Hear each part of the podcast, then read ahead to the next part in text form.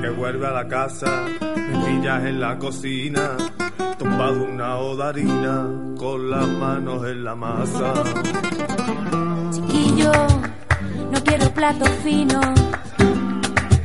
Vengo del trabajo y no me apetece pato chino. A ver si me aliña y un gazpacho con su ajo y su pepino. Con arroz bonito, con tomate, cochifrito, caldereta, mira con chocolate, cebolleta, en vinagreta, morteruelo, con congrelo, bacalao, al y un poquito de perejil. Chiquilla, que me unos Buenas tardes, pedrajeros. Bienvenidos un jueves más a Entre Fogones, programa de gastronomía de Radio Pedrajas. Así como el jueves pasado os decíamos que, teníamos el, estudio al completo, este jueves estamos, como quien dice, en, en- cuadro. Nuestro amigo Yayo se ha ido a- al sur, según hemos visto en, Facebook. Marta está haciendo exámenes, dice que tiene que estudiar, luego saca siempre sobresalientes la tía. Y, y menos mal que tenemos, como el jueves pasado, a nuestra nueva colaboradora Sonia, nuestra dietista nutricionista y, y a Santi. Hola Sonia, ¿qué tal estás? Hola, buenas tardes, ¿qué tal? ¿Qué nos traes hoy? Bueno, pues traemos un mini taller de azúcar, sobre el azúcar, y luego comentaremos también las recetas que nos trae Santi. Muy bien, ¿y qué recetas van a ser esas, Santi? Bueno, pues eh, la primera la con con grelos, eh, la segunda gelatina de cerezas y amaretto y la tercera torrijas. Muy buena pinta, sí señor. Vamos a hablar precisamente de, de torrijas con nuestro primer invitado. Va a ser eh, José Antonio Celada. Eh, organizan eh, un concurso de torrijas a nivel nacional en, en León, ¿verdad, Santi? El cuarto. El cuarto, la cuarta edición. Entonces vamos a ver si, si le llamamos por teléfono y mientras tanto ponemos una cancioncilla y conectamos con él. Hasta ahora.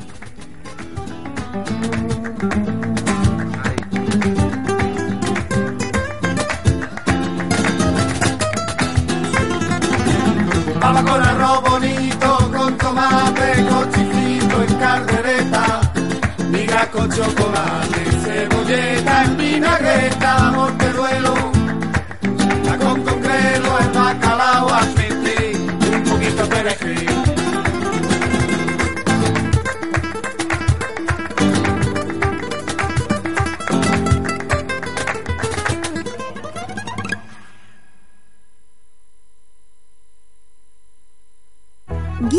Y Tomar, la mejor selección por provincias de restaurantes, bares de tapas, bodegas y productos gastronómicos. Una guía para ir de restaurantes de cualquier precio, no fallar e ir a tiro hecho en vuestros viajes y en vuestra gastronomía del día a día. Paladar y Tomar, comer y beber, vuestra guía de recomendación gastronómica. Visítala en su web www.guiapaladaritoMar.es y en sus redes sociales.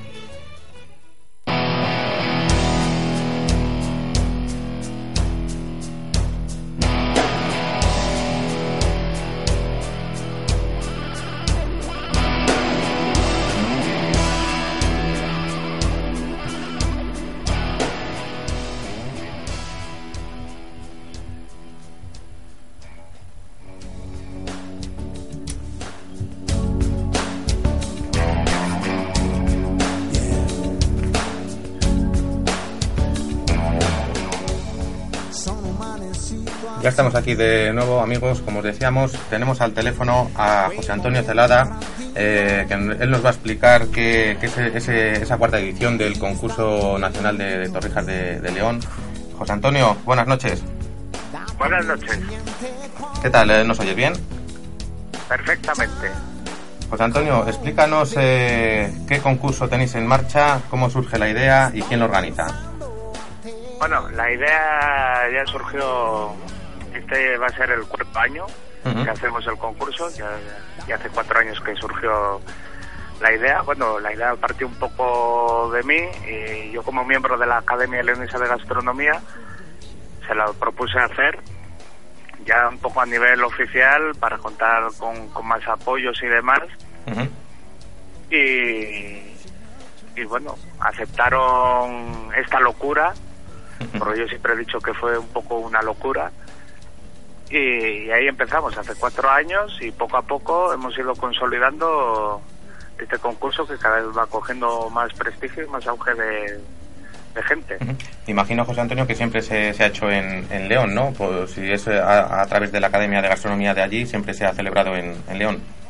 Sí, siempre lo hemos celebrado en la ciudad de León. Hemos tenido diversos sitios y este año, por fortuna, volvemos a repetir en el Parador de San Marcos, que nos den unas instalaciones maravillosas para que la gente esté más cómoda y, y puedan hacer sus torrijas bien.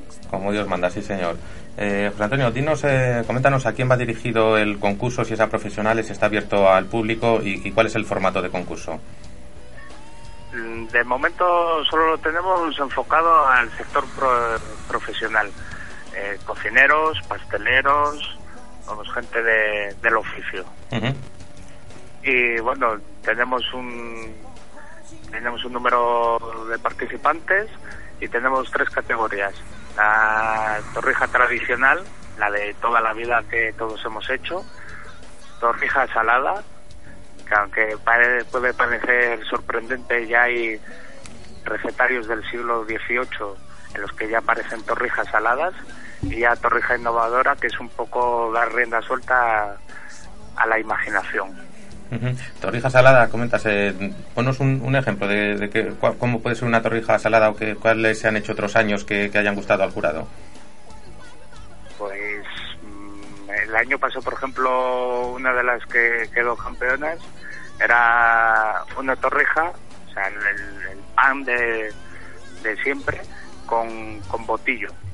En este caso, y es curioso, era un producto, es un, el botillo es un producto de aquí de León, pero es curioso que lo utilizó un participante de Madrid. Uh -huh. Otra que también, que a mí personalmente me gustó, porque yo, aunque estoy en la organización, alguna que otra cato, uh -huh. es una de, de presentaron los chicos de la cueva de Fabio de, de Olmedo, claro, aquí tomate, vecinos nuestros. Uh -huh. Vecinos vuestros, con tomate buenísima también, tomate y jamón, exquisita. ¿Y qué requisitos, eh, José Antonio, tienen que reunir los participantes y cómo se inscriben? ¿Hay, hay una cuota? ¿Está abierto a, a cualquier profesional? ¿Cómo, ¿Cuál es la mecánica? Está abierto a cualquier profesional. Es un concurso en el que no tienen que pagar absolutamente nada por presentarse. Uh -huh. Y los requisitos es eso, que sean profesionales de tanto pastelería como de restaurantes y, tienen que enviarnos la inscripción con rellenando sus datos y luego diciéndonos a qué categoría se quieren presentar porque se pueden presentar a una, a dos o a las tres. Eh, he leído también en, vuestras redes sociales que, que hacéis como una especie de, criba previa, ¿no? Para quedaros al final con, con 50 participantes. Eh, ¿es, ¿es, así? ¿De todos los inscritos luego os quedáis solo con 50 o van todos los, los 50 al parador a elaborar sus torrijas? Se presentan los 50 y de esos 50 el jurado elige a las torrijas que ellos creen que, que, están mejor y son las que ganan. O sea que el número máximo de participantes es 50. Es 50. Ajá. El año pasado llegamos al tope de los 50 uh -huh. y este año las previsiones es que lo sobrepasemos y habría que hacer una, una selección previa de elegir a unos sí y a otros por desgracia no. Uh -huh. Nos encantaría que, que, todo el mundo participara, pero bueno, creemos que 50 ya es un número sí, bastante hombre, que, bueno. Que no se vaya de las manos, que el concurso quede bien, ¿verdad? Y, y, que, y que, los que vayan también participen a gusto. Exacto. Eh, Santi, ¿qué quieres com sí. comentar a José Antonio? Eh, José Antonio, soy Santi. Buenas tardes. Eh, ¿De qué miembros se compone el jurado? Pues al día de hoy lo estamos cerrando. Es también un poco secreto, pero bueno, os puedo desvelar que un año más tenemos la grandísima suerte de que nos va a acompañar un paisano vuestro, ¿Ah, Julián sí? Arram, de, de, la pastelería Arram. Sí, lo sabíamos, lo sabíamos. Claro, claro, aquí de paisano, paisano de, de Pedrajas, claro. Un, un buen jurado, ¿no? Por lo menos por la parte que, que toca a Pedrajas. Pues eh, sí, la verdad que que como profesionales son unos grandísimos profesionales y bueno, y como amigos ya ni os cuento. Uh -huh. eh, ¿Quién ha ganado otros años, José Antonio, el, el premio? Pues ha estado bastante repartido. Sí. Ha, ha ido País Vasco, ha ido Madrid, se ha quedado aquí en León. O sea, es todo bastante repartido, la verdad. Pero por lo general se lo suelen llevar los restaurantes, los pasteleros o, o un poco de todo. Hay un poco de todo. Pero bueno, pasteleros aprovecho y animo que eh, se presente alguno más. De pastelería solemos tener poquitas. Ujú.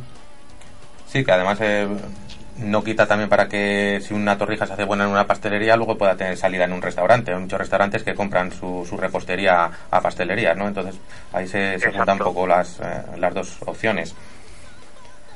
Sí, sí. Santi, ¿qué le querías contar a Sí, yo te quería preguntar eh, ¿qué, col- qué cola- colaboradores eh, tiene el concurso. Sí, pues hemos visto por ahí algo de Sí, hemos visto, por Pepa, ¿no? ejemplo, Eh, Huevos Camperos del Páramo, colaborador. Y Casa Pepa, Hotel Rural de Santa Coloma de Somoza, también colaborador.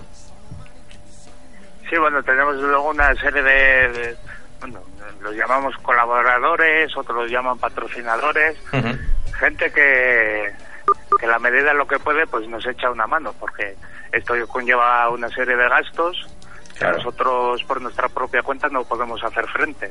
Y gracias al apoyo de, de todos estos amigos que nos echan una mano, puede salir adelante. Claro que sí, además eh, Casa Pepa y en Santa Coloma de Somoza, que es un, sitio espectacular, que fuimos el año pasado a, comer el, cocido maragato, eh, de hecho lo tenemos recomendado en, en Guía para Dar y Tomar, y, sí que se involucran siempre en este tipo de, de eventos y, y, oye, también es, es de agradecer y mencionarlos, ¿no? Pues sí, la verdad que sí. que- Y bueno, y seguimos trabajando. Este año contamos con, con nuevos colaboradores, como puede ser eh, Patatas y Jolusa. La, la de Obierzo este año se ha sumado a, este proyecto que, porque a fin de cuentas es un proyecto, todos los años sigue creciendo y seguimos trabajando por mejorarlo. Sí, señor. Eh, José Antonio, el- has comentado antes, en, eh, concretamente hablando de la, de la torrija salada, mm, de una fecha, no sé si has dicho siglo XVIII. ¿Hay documentación eh, para la, la torrija, la de toda la vida, la, la más conocida, la dulce, de la primera vez que, que se hizo una torrija? Los primeros escritos o el primer escrito del que yo tengo conocimiento es de un texto de una obra de Juan de la Encina, Ujú. Dramaturgo nacido en Salamanca, que luego estuvo afincado aquí en León. Y, por lo que yo he estado investigando, uno de los primeros escritos que, en los que aparece mencionada la, torrija es en una obra suya. Pues, mira, el otro día comentábamos eh, un poco al hilo del, del concurso de, de tortillas que, que estamos haciendo aquí en Valladolid, que la primera tortilla se, documentada se hizo en Extremadura, tortilla de patata, en Extremadura en el siglo XVIII. Por eso me ha resultado curioso también la, la anécdota que, que comentabas de- en el caso de, de la torrija. Eh, José Antonio, estamos ya acabando.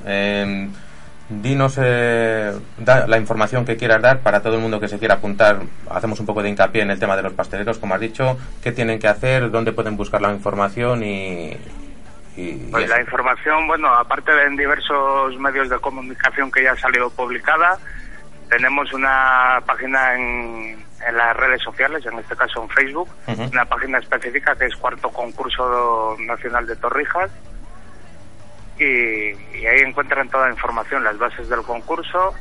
El plazo de inscripción lo tienen hasta el 22 de febrero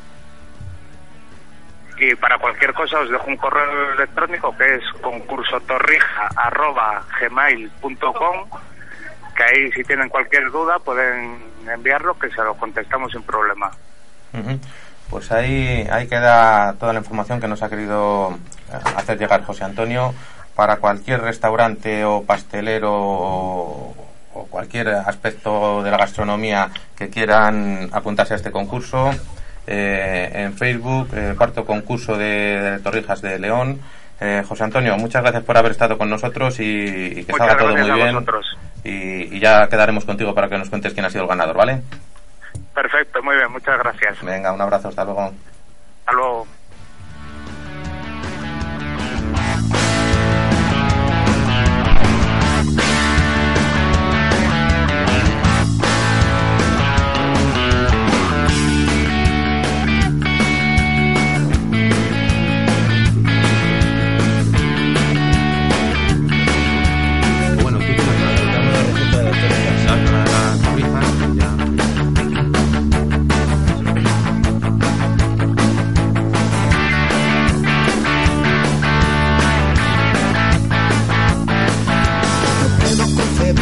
esta anécdota.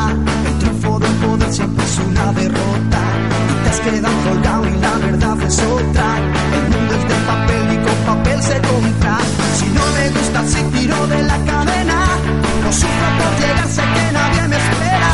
Y tantos homenajes por personajes muertos.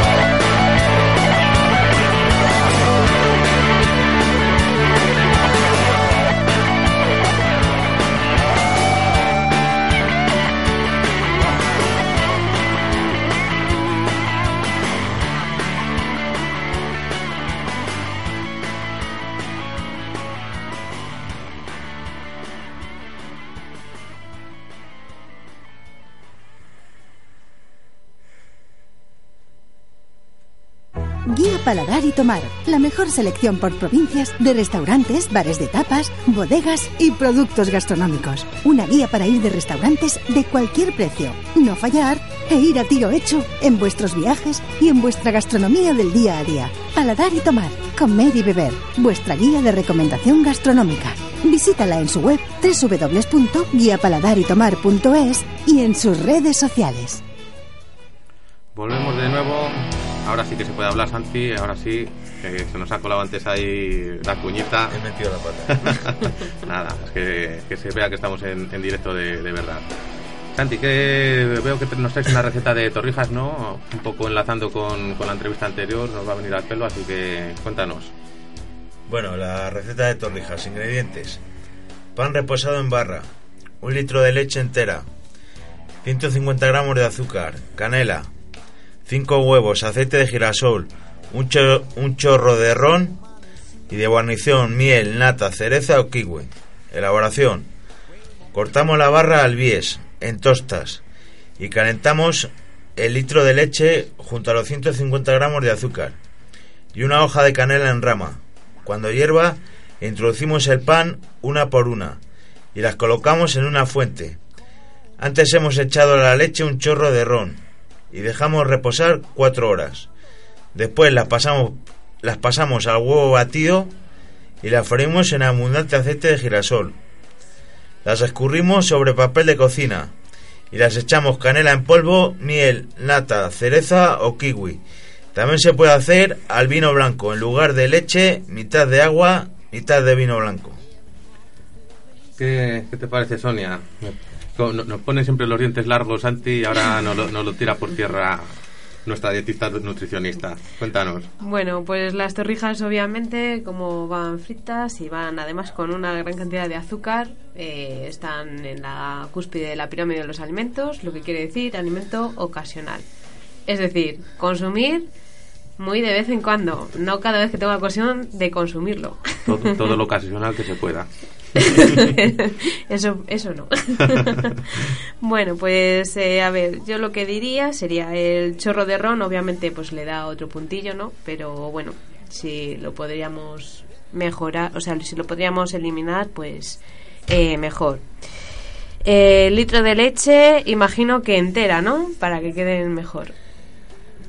Pues sí, le he puesto entera, digo, para que, para que, Para que esté más buena, pa' Santi. que esté mejor. Bueno, pues para no añadirle de un exceso de grasa, si es semidesnatada o desnatada, casi que mejor. Aunque claro, obviamente no va a quedar con el mismo sabor. en cuanto al azúcar, bueno, pues es bastante cantidad de azúcar. Y como ya os contaré más adelante, el azúcar eh, cuanto menos consumamos mejor. Así que mi propuesta sería añadir un edulcorante. ¿Se podría añadir un edulcorante? Sí, siempre que se deshaga en la, en la leche. Hombre, pero ya las torrijas llevan miel, que el otro día comentabas que era un buen sustituto de- del azúcar, ¿no? Que, que Sí, ya le da, Claro. la miel también puede claro, ser. ya le da el toque de, de Aunque dulzor. no lleve azúcar, puede llevar miel por arriba, que lo- Además es la Mm. torrija así más, más clásica. Sí. Bueno, si- siempre y cuando no nos pasemos con la miel tampoco. Mm, Sobre todo en gente que quiera perder peso y se quiera dar un capricho un día. Esto es para darse un capricho, ¿no? Como quien dice la Eso, eso es. Eh, de todas maneras, sí que venden edulcorantes líquidos. O sea, no haría falta ya deshacerlo en la leche. cosa. Sí, sí, claro, claro, nunca he ido Sí, lo- los típicos que te echas en el azúcar, ¿no? Eh, o sea, en el café, perdona. en- Sí. Sí, el- el eh, líquido, el está por ejemplo líquido. el aspartamo que le venden líquido. Sí, Podría ser una, una opción. Además son acalóricos, así que no. No pasaría nada. Y luego eh, el aceite de girasol, hombre, obviamente cuando queremos hacer algo así, aceite de girasol para que no le dé sabor, pero si puede ser de oliva y si es de oliva virgen extra, mucho mejor. Porque, bueno, al final tiene menos degradación de las grasas y, bueno, es mejor. Ah, y para hacer una buena fritura que no absorba mucho aceite, lo ideal sería, pues bueno, que el aceite esté bien caliente. Cuando está frío absorbe más aceite, como siempre. Y luego siempre eh, intentar secar, con, bueno, poner papel absorbente para intentar quitar el exceso de, de aceite. De aceite. Ujú. Eso es. Para la guarnición, bueno, pues la miel, lo que decíamos el otro día, se puede utilizar como edulcorante, pero tenemos que, que tener en cuenta que sería algo calórico. Y, y bueno, siempre la miel que sea una que compramos nosotros, de, de que vamos al señor, al apicultor y la compramos.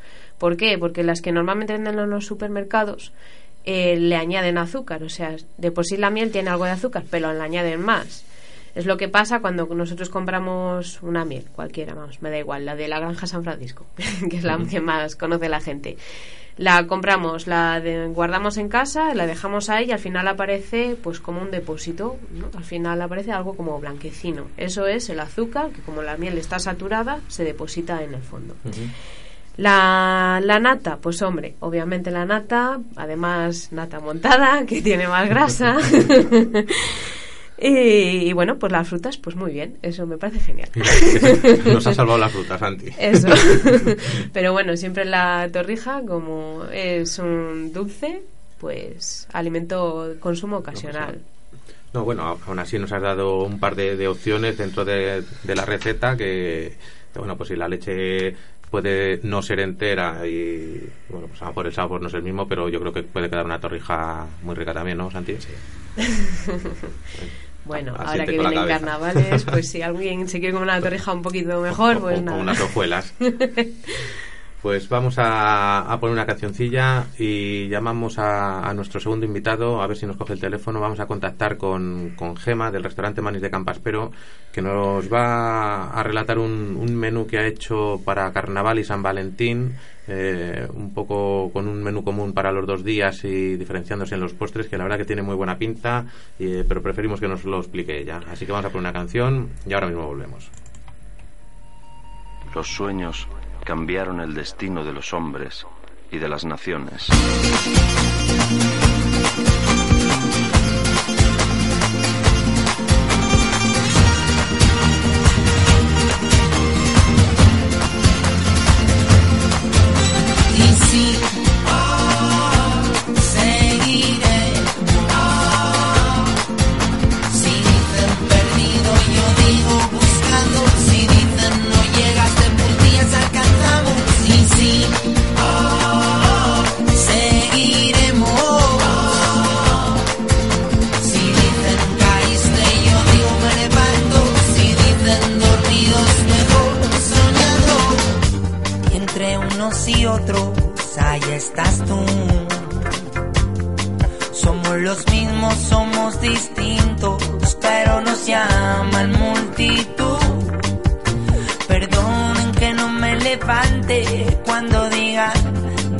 Y al paso. No somos tropas, no somos soldados, mejor gotas sobre olas flotando. Y sí,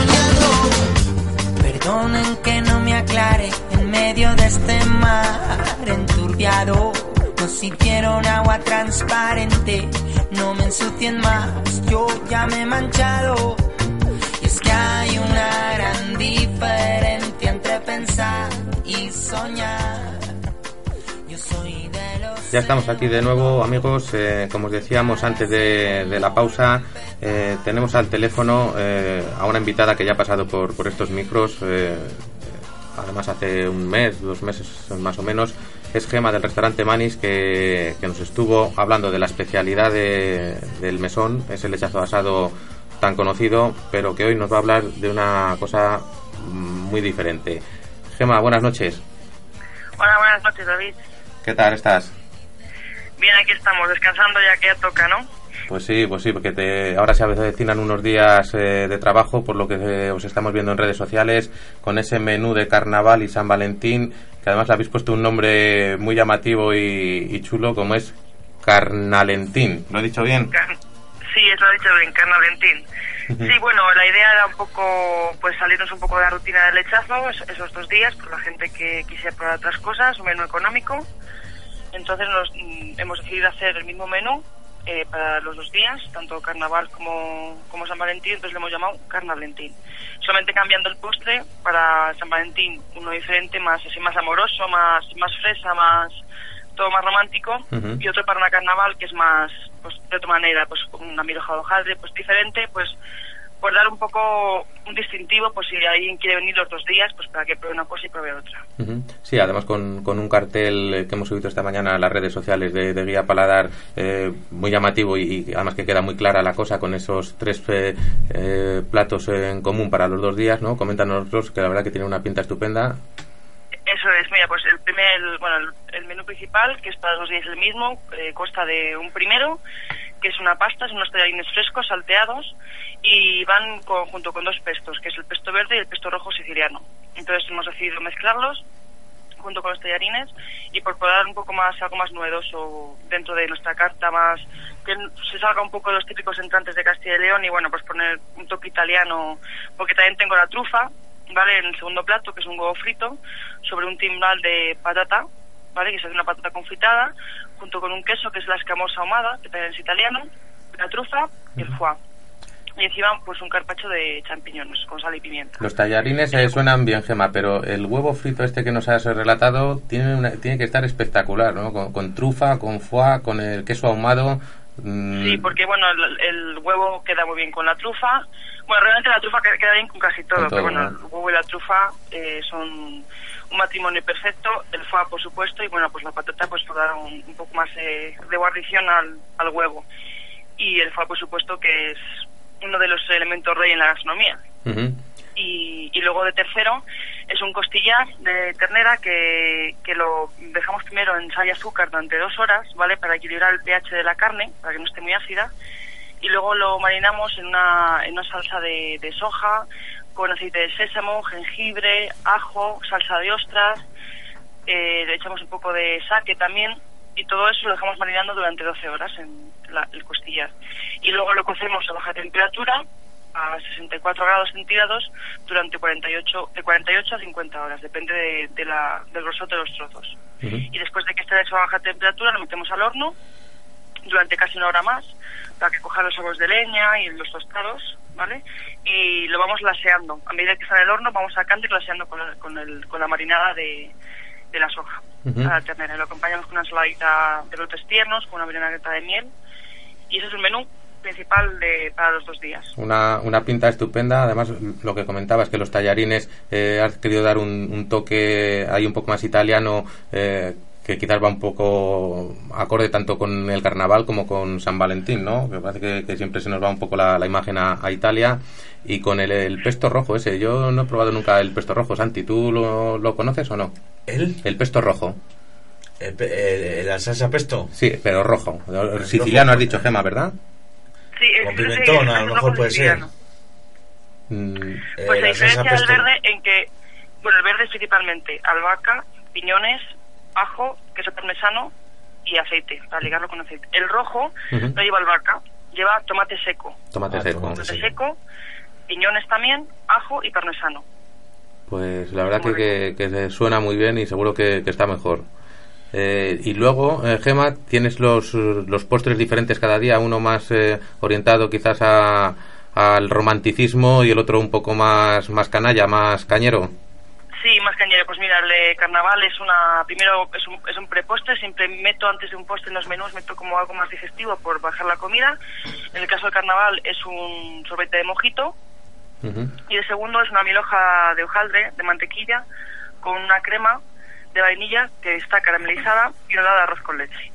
Y el, y el día de, de los enamorados, pues pongo eh, una fresita picada muy fina en una copa, junto con chocolate y frutos rojos, y encima pongo un saballón de ron, que lo flambeo con el soplete, y encima un, un helado de arroz, con leche. Y antes de ese postre, pues como prepostre también como digestivo, pues una copa, en vez del sorbete de mojito, pues una copa de cava rosado. De cava rosado. ujú. La verdad que una pinta estupenda, tanto uno como, como otro, aunque comparten el, el- grueso de- del menú eh, ambos días. Eh, ¿Qué precio tiene, tiene esto, Gema? Son 29 euros con la bebida no incluida. 29 euros. Yo, económico. yo creo que para, para todo lo que has dicho, esos tres entrantes tan trabajados, tan, tan mimados y, y esos postres, eh, yo creo que es un precio ajustadísimo que, que bueno, que animamos a, a todos los pedrajeros y la gente que nos escucha a pasarlos por el manis, no solo eh, como en anteriores ocasiones a, a comer su conocido lechazo asado, sino estas eh, nuevas propuestas que que, que, bueno, que no solo os liáis con esto, que también si hace falta liarnos con tortilla de patata, también nos liamos, ¿no, Gemma? También, también. Ahí, También. ahí está mi madre. Me tiene todos los días eh, probando tortillas de una manera, de otra. Entre tú y tu madre va- vais a, a dar en todo, ¿eh? Me ha dicho que has tenido tú la culpa, ¿eh? Que la, que la has liado tú para hacer el concurso, ¿eh? Mira, ahora cuando te colguemos, eh, yo creo que sí que tenemos tiempo, la- igual le damos un toque, a ver si nos coge el, el teléfono y, y- y que nos Vale. comente un poco su, su iniciativa de, de las tortillas. Gema, eh, como siempre, encantado de hablar contigo, de que nos hayas contado este menú tan estupendo y esperamos eh, vernos por allí por el Manis cuanto, cuanto antes, ¿vale? Muchas gracias, David. Venga, Un muchas gracias. a todos, ¿vale? Venga, hasta luego, Gema. Buenas noches, hasta luego. Adiós. Adiós. Despiértate al oscurecer, túmbate al sol cuando llueva, no desordenes mi taller. Tiramisú de limón, helado de aguardiente, muñequita de salón, tanguita de serpiente.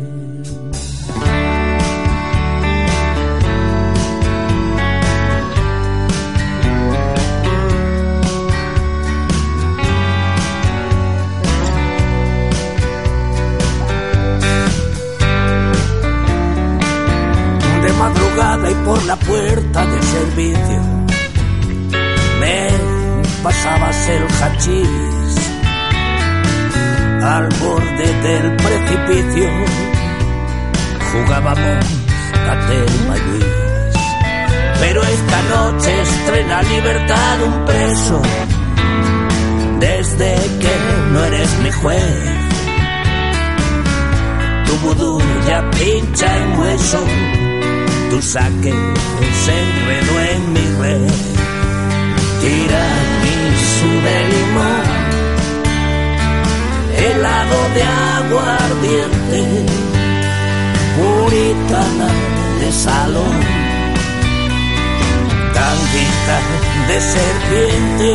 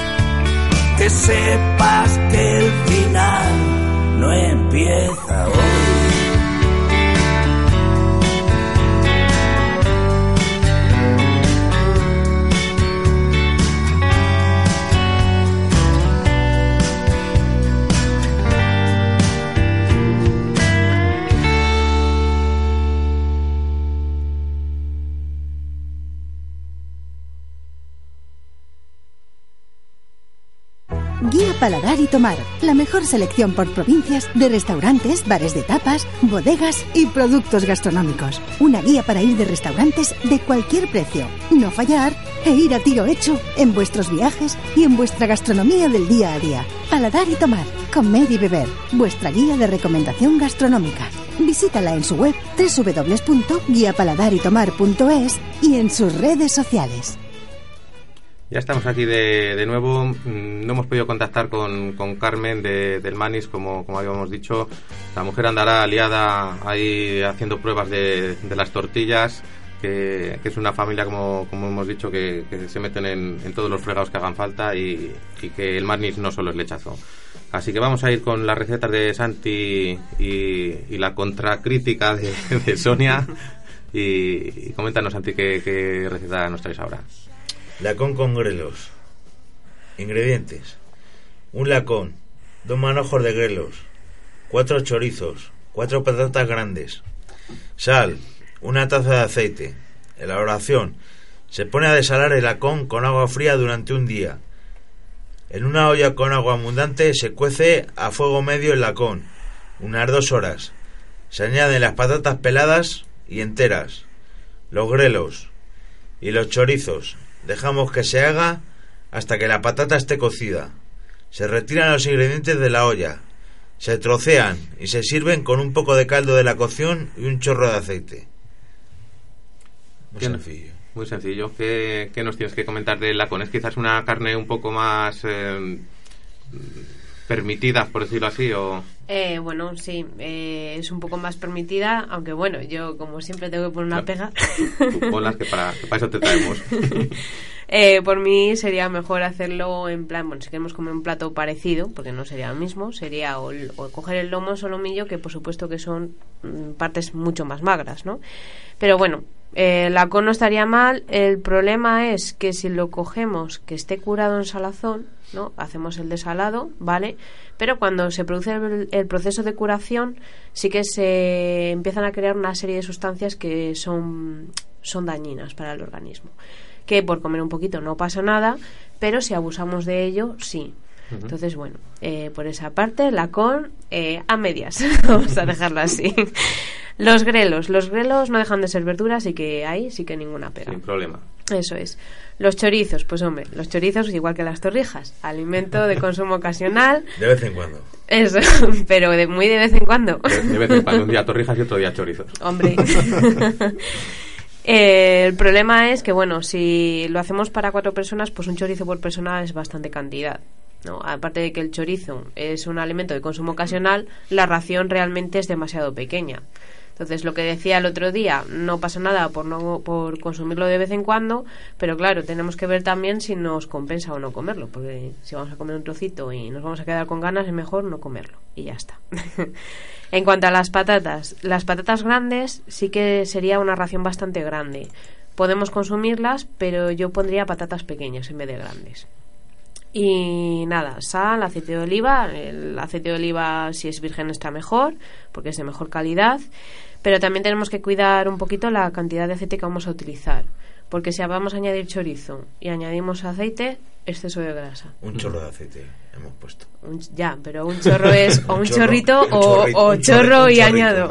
Claro, el chorizo ya tiene su propio. A lo mejor se me aceite. cae la botella. Sí, porque el chorizo suelta, suelta mucho aceite también. Claro, claro, mucha grasa. Eh, todo cocido y desalado, ¿bien? Y sí que si vamos a añadir los chorizos dentro de, de, de todo, eh, lo que tendríamos que hacer es intentar desgrasar, ¿vale? De alguna manera. Sobre todo si tenemos a alguna persona que, que bueno, viene alguien a comer a nuestra casa y hay alguna de las personas de las que viene que está haciendo dieta. Hombre, pues lo que tendríamos que hacer en ese caso sería coger los chorizos y cocerlos aparte. Para que Sí, sí, que suelte toda parte y luego Eso es, eso eh, servirles en, en la fuente. Exactamente. Eso lo hace es. mi madre en el cocido. Claro, el problema es que ya no queda igual. Claro, claro, claro. Pero bueno, lo podemos hacer, ¿vale? Y nada, eh, por mi parte, nada más.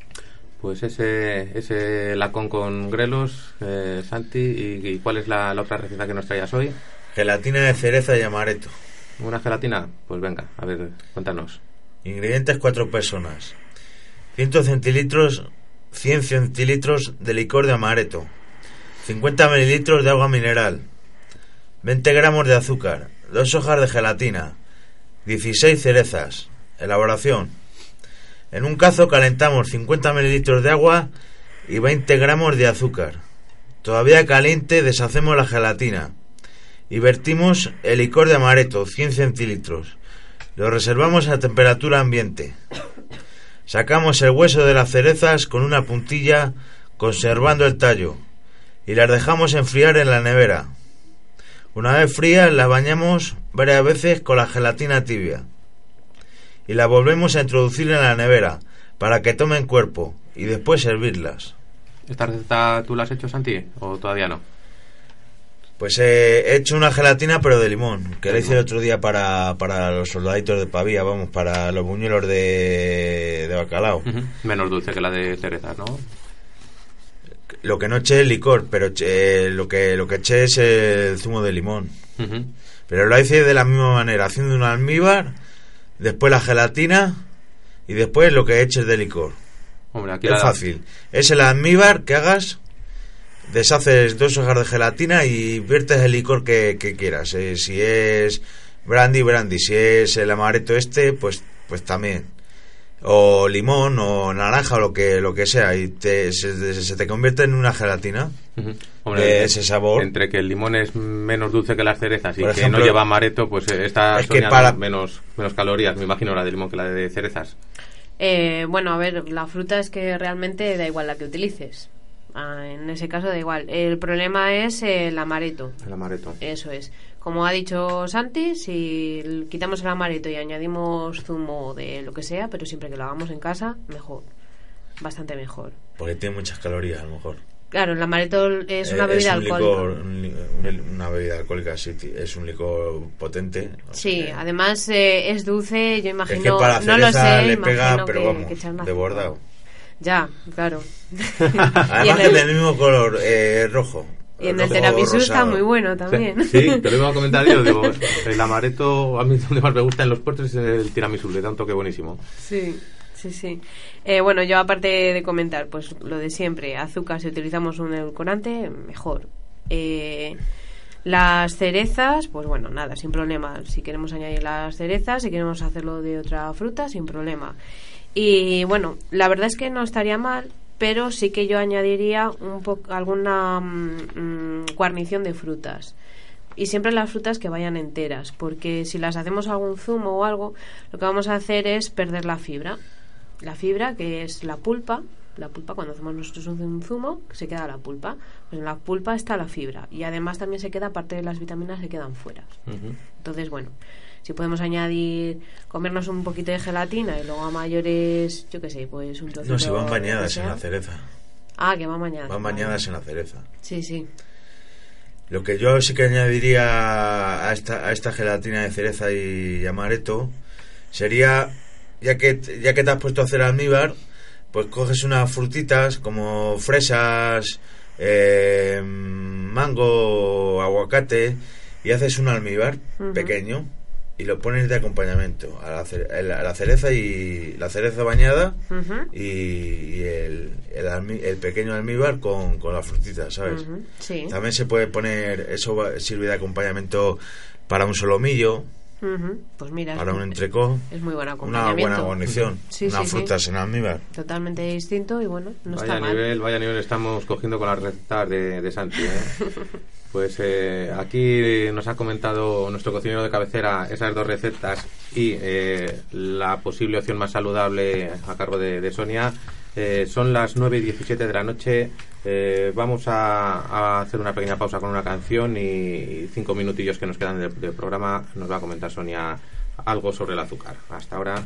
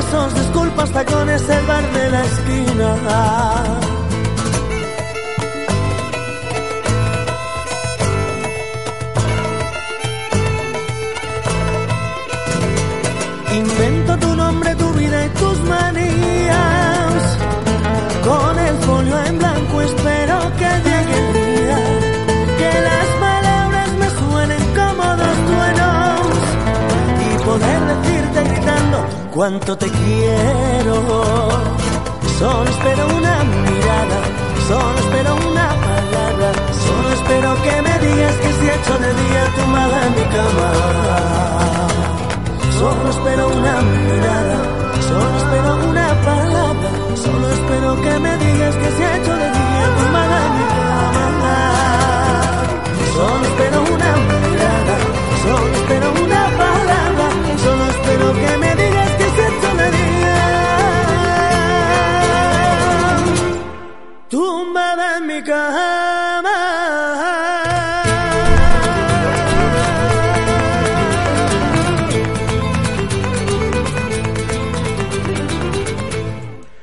9 y 20 de la noche, como os decíamos, eh, vamos a terminar el programa de hoy con, con unas pautas que nos va a dar o unas indicaciones que nos va a dar Sonia sobre el azúcar. No sé qué nos tendrá preparado porque nos ha dejado aquí a Santi y a mí un folio lleno de fotos con, con productos que ahora nos, nos comentará ella y, y nos irá diciendo. Sonia, ¿qué nos tienes preparado? Vale, bueno, como el programa de hoy va a ser un poquito así agradable con el azúcar y demás, se me ocurrió hacer esta actividad. Es nada, un mini taller. Os cuento un primero, un poco primero de el- por qué produce tanto daño el azúcar y luego pues os hago unas preguntas sobre los productos que hoy hay. Perfecto, venga, dale caña. Venga, pues nada, eh, el azúcar eh, pertenece, bueno, es un hidrato de carbono, igual que la pasta, el arroz y demás. Eh, lo que pasa que es un hidrato de carbono simple o sencillo. A lo mejor os habrá sonado alguna vez, habréis oído alguna vez eh, la palabra de azúcares sencillos. Los azúcares, bueno, pues el azúcar es un azúcar sencillo. Eh, ¿Qué es lo que pasa? Eh, nosotros en el organismo tenemos la glucosa, que es cuando lo que decimos la persona diabética, es que tiene el azúcar alto. El azúcar que tenemos nosotros en el organismo es la glucosa. Y el azúcar que nosotros consumimos está compuesto totalmente de glucosa, o sea, no tiene otra cosa. ¿Qué es lo que pasa? Cuando nosotros comemos azúcar, ¿no? cogemos una cucharilla y ¡pam! nos comemos azúcar. Eh, lo que ocurre es que ese azúcar se absorbe directamente a la sangre, o sea, la glucosa se absorbe directamente a la sangre y se produce un pico de glucosa. Cuando se produce ese pico de glucosa, el organismo lo que intenta hacer es eh, volver al nivel de partida. Es decir, si tenemos unos niveles en sangre de glucosa que están bien, que son aceptables, lo que el organismo intenta hacer es bajarlos otra vez. ¿Para que estar? Porque bueno, el exceso de azúcar en la sangre es dañino. Es lo que les ocurre a los diabéticos, que si tienen un exceso de azúcar, pues al final tienen que si el pie diabético, que es cuando les tienen que cortar un pie o un dedo, también y también produce daño a nivel de los nervios. Cuando las cataratas de, de los diabéticos y demás viene producido por ahí. ¿Y cuándo, perdona Sonia, eh, que has hablado de, de diabéticos y, y de los eh, picos de, de- de azúcar, de lo rápido que se absorbe a la sangre? eh, hay ocasiones que los diabéticos llevan un sobrecito de azúcar en el bolso eh, para tomárselo en un momento dado y que rápido les haga efecto. ¿Eso mm, por qué es? porque se les produce una bajada. ¿no? Eh, un diabético lo que normalmente lo que tiene que hacer es tomarse todos los días o un medicamento que es la, la, la mayoría de la gente le sonará la metformina, o eh, se tiene que pinchar, o toma medicamento y además se pincha. Eso la pauta del médico, lo que le mande.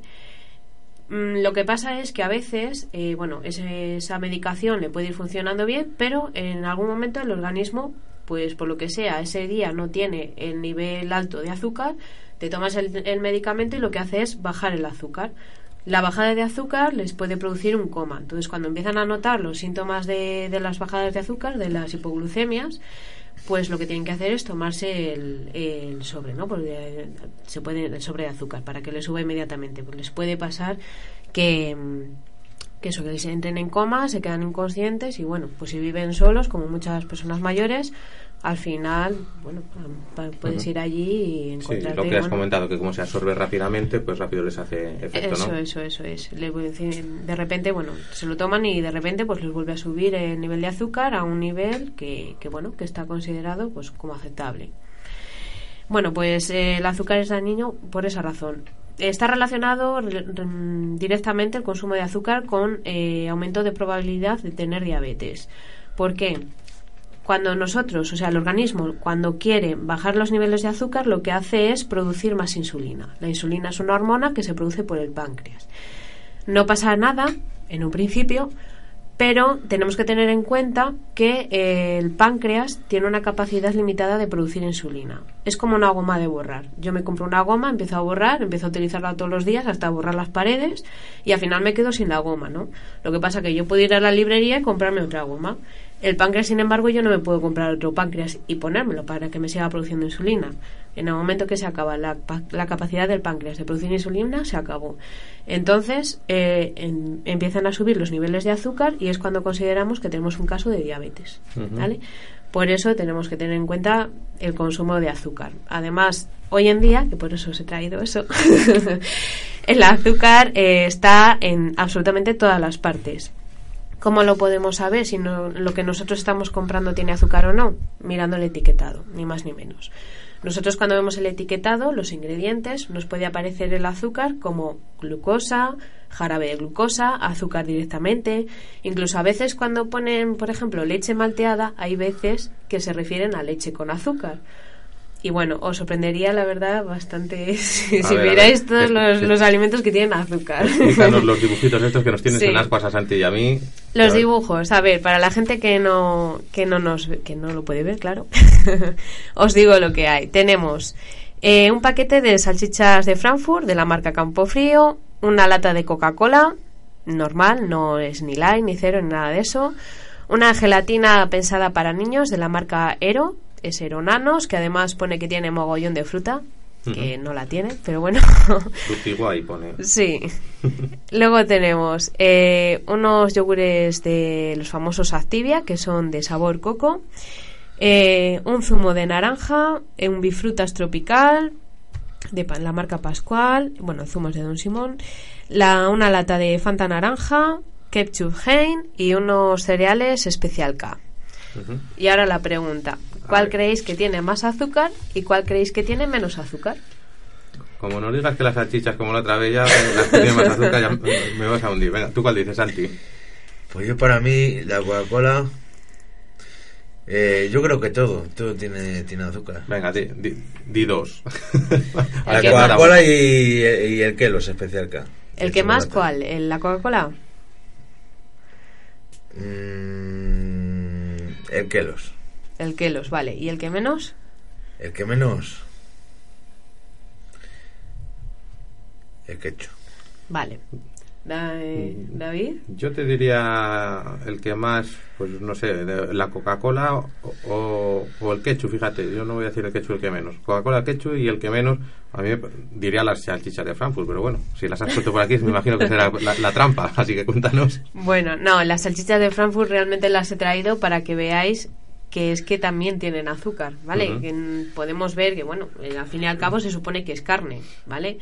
Pero bueno, sí que tienen azúcar. Todo este tipo de, de alimentos, salchichas de Frankfurt, jamón york, bueno, toda esa clase de alimentos tiene azúcar, ¿vale? Incluso algunas carnes que venden carnes picadas de estas que vienen envasadas, también le suelen, le suelen añadir azúcar. Bueno, pues ahora os contesto la pregunta. Lo primero que me tenéis que haber preguntado es qué, que, si ten- cuál, qué alimento tiene más azúcar en relación a qué cantidad. Ah, bueno, claro. no Los, no los cuatro yogures que hay aquí en la foto que uno solo, ¿no? No, bueno, nosotros lo que hacemos es mirarlo en, eh, por 100 gramos de alimento y por la porción del alimento que nosotros normalmente comemos. Entonces, si miramos por 100 gramos de alimento, el que más tiene son los cereales. Mm, en concreto, eh, los cereales tienen eh, 36 gramos de azúcar. Bastante. Y luego el que menos, las salchichas. Ah, bueno, mira, por lo menos algo, algo sí que hemos acertado. Pero por ración, la primera está la lata de Coca-Cola y el último lugar, pues otra vez las salchichas. ¿Vale? Los yogures, aunque nos den un aspecto de que son algo, bueno, pues que está bien y demás, tenemos que, que mirar la etiqueta porque, por ejemplo, un yogur nos aportaría, a ver que no lo encuentro ahora, un yogur nos aportaría eh, 16 gramos y medio de azúcar, unas 3 cucharillas de azúcar. Y daría igual que fuese desnatado de esos de 00. Depende mucho de la marca, de si es entero o no, y, y del sabor. Depende mucho de eso. Está esto interesante, Santi, ¿verdad? Pero tenemos que, que despedirnos, que son ya las nueve y media de la noche, y si no, los de los toros mañana se nos quejan de que ha durado nuestro podcast mucho. Así que yo creo que esto lo podemos repetir para la semana que viene, hacerlo un poco más extendido, Sonia, que, que está interesante. Vale, perfecto. Y, y nada, pues vamos despidiendo. Santi, muchas gracias y buena semana. Hasta jueves que Hasta viene. la semana que viene. Hasta jueves que viene, Sonia. Venga, hasta luego. Y a todos vosotros, el jueves estará aquí ya Yayo de titular indiscutible. Nosotros también vendremos a hacer nuestra colaboración semanal. Y muchas gracias por haber estado ahí. Hasta mañana. Siempre que vuelve a la casa, me pillas en la cocina, tumbado una oda harina, con las manos en la masa. Chiquillo, no quiero plato fino. Vengo del trabajo y no me apetece pato chino.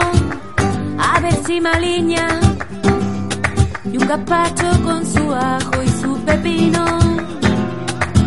Papa con arroz bonito, con tomate, cochifrito, en caldereta, miga con chocolate, cebolleta, en vinagreta, morteruelo, con concrelo, bacalao, al